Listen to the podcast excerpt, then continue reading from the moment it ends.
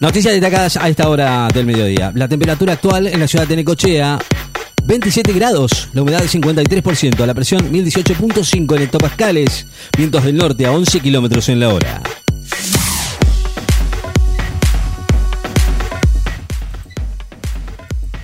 El presidente recibe a autoridades del Fondo Ruso de Inversión Directa y a 30 empresarios, el presidente Alberto Fernández, con un almuerzo de trabajo con las autoridades del Fondo Ruso de Inversión Directo y unas 30 directivos de empresas rusas interesadas en invertir en el país. Cordobés Londero y otros cinco argentinos debutan en el Challenger brasileño de Florianópolis. El cordobés Juan Ignacio Londero va a enfrentar hoy al brasileño Gustavo Heide por la ronda inicial del Challenger de Florianópolis en Brasil, en una jornada que tendrá además la presentación de otros cinco tenistas argentinos. China arremete contra Estados Unidos por su boicot a los Juegos de Beijing. China rechazó hoy el boicot diplomático anunciado por Estados Unidos a los Juegos Olímpicos del Invierno de Beijing en nombre de los derechos humanos y dijo que Washington pagará el precio. La OMS llama a proteger a los niños ahora los más afectados por la pandemia en Europa. Pidió hoy que la mayor protección sea para los niños, que en la actualidad conforman el grupo de edad más afectado por el repunte de la pandemia en Europa, y opinó que la vacunación obligatoria es un tema que crece en este continente y debe ser el último recurso. España aprobó la vacunación contra el COVID para menores de 5 a 11 años. La Comisión de Salud Pública de España acordó hoy ampliar la edad de vacunación contra el COVID, permitiendo el acceso a los fármacos a menores de entre 5 y 11 años. Secuestran a un joven menonita en Paraguay y exigen víveres a, a cambio de su liberación.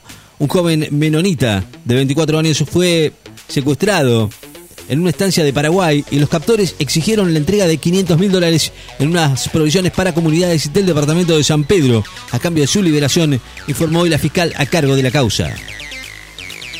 Santa Fe también va a aplicar el pase sanitario a partir del 21 de diciembre, va a implementar a partir del 21 el pase sanitario para personas mayores de 13 años con dos dosis de vacunas contra el COVID, que será obligatorio para el acceso de actividades de concurrencia masiva y la realización de trámites en la administración pública y entidades privadas, dijeron desde el Ministerio de Salud local.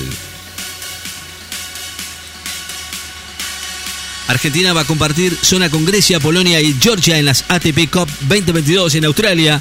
La Argentina, que lidera Diego Schwartzman y con una formación que incluye a cinco tenistas, va a competir en el grupo D, junto a Grecia, Polonia y Georgia, en la tercera edición del ATP Cup, que se celebra en Sydney entre el 1 y el 9 de enero del año que viene, según el sorteo efectuado hoy en Australia. Es histórico que en 16 días tengamos a los policías con preventiva y procesados, dijo Dalbón, abogado de la familia de Lucas González, adolescente asesinado por efectivos de una brigada de la policía de la ciudad en el barrio porteño de Barracas. Aseguró hoy que es histórico que en 16 días se haya pasado de tener un supuesto enfrentamiento con delincuentes que no lo eran a un procesamiento con tres policías con prisión preventiva por el caso. Comenzó la reconstrucción del crimen de Lucas con sobrevivientes y policías acusados presentes. Ataque a balazos cometido por estos tres policías con, contra los cuatro jóvenes en el barrio de Barracas que finalizó con el crimen de Lucas González. Comenzó a las 10 con la presencia de dos de los sobrevivientes y sin los padres de la víctima a quienes su abogado decidió preservar. El regulador europeo de medicamentos da luz verde a la combinación de vacunas contra el COVID.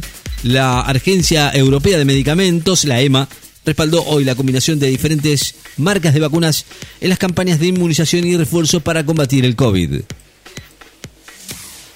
Biden recordó el 80 aniversario del ataque a Pearl Harbor que involucró a Estados Unidos en la Guerra Mundial. El presidente de Estados Unidos conmemoró esta mañana el 80 aniversario del ataque japonés a Pearl Harbor que cambió el curso de la Segunda Guerra Mundial con el ingreso de Norteamérica como aliado de Gran Bretaña y de la ex Unión Soviética, lo que marcó al principio del fin de la derrota del eje nazi-fascista. Mi, re, mi, renovación con la Juve puede esperar, dijo Dybala, ante la difícil situación del club italiano. Dybala hoy señaló que su renovación con la Juventus puede esperar, ya que es, en este momento la sociedad y el club tienen otras cosas de las que hablar y resolver. Cumbre virtual entre Biden y Putin por las tensiones en torno a Ucrania. Los presidentes ruso y el norteamericano van a mantener hoy una cumbre virtual en plena escalada de tensiones por Ucrania en medio de denuncias sin pruebas de que Rusia se prepara para invadir la ex República Soviética y acusaciones de Moscú de que la OTAN y Estados Unidos amenazan su seguridad. El goleador uruguayo Edison Cavani está en la mira del Barça. Edison Cavani, delantero de Uruguay del Manchester United, está en la mira del Barça, que busca reforzar su delantera para la próxima temporada. Debido a la falta de goles de la que adolece el equipo, según dijo la prensa catalana. Avanzan los operativos de fumigación en los barrios platenses para prevenir el dengue.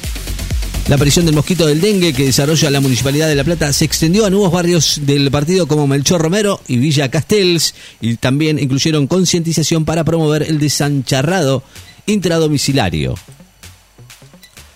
La temperatura actual en la ciudad de Necochea 27 grados, la humedad 51%, la presión 1018.13 hectopascales, vientos del norte a 11 kilómetros en la hora.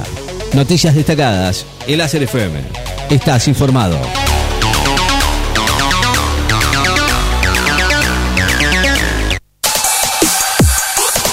La radio no se detiene, las redes sociales se actualizan a cada